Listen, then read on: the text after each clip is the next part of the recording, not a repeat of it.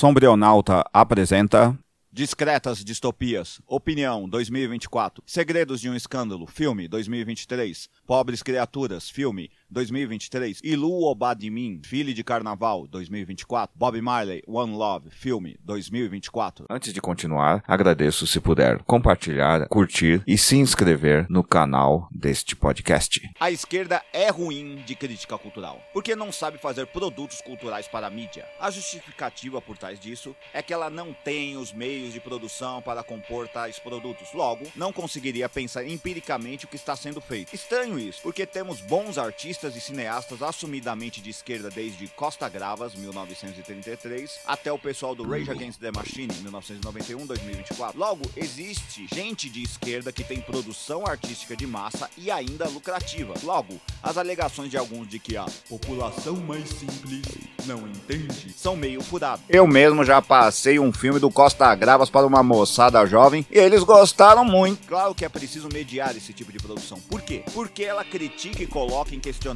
um dos grandes backups do irmão capitalismo, a cultura, que nego confunde com ideologia. Aqui é onde está localizada a origem das contra-revoluções mais do que na economia porque revoluções geralmente se dão em crises econômicas. Assim que os revolucionários estabilizam tais economias, são atacados justamente por gente que é portadora, dominada por tal cultura conservadora elitista. Os chineses entenderam bem como combater isso, e também os cubanos. Logo, a militância cultural também parte do princípio de questionar os produtos culturais, entender bem o que eles se pretendem enquanto finalidade, e também que ninguém recebe passivamente uma cultura adversa da sua, e que algumas culturas notadamente as populares, são dotadas de uma ironia brutal porque compreendem como o discurso patronal é uma furada sem tamanho. É isso que Jonas Manuel, 1990, e Ian Neves, data de nascimento não encontrada, não entenderam em suas críticas a George Orwell, 1903-1950, nem tanto sobre Revolução dos Bichos, 1945, e sim sobre a obra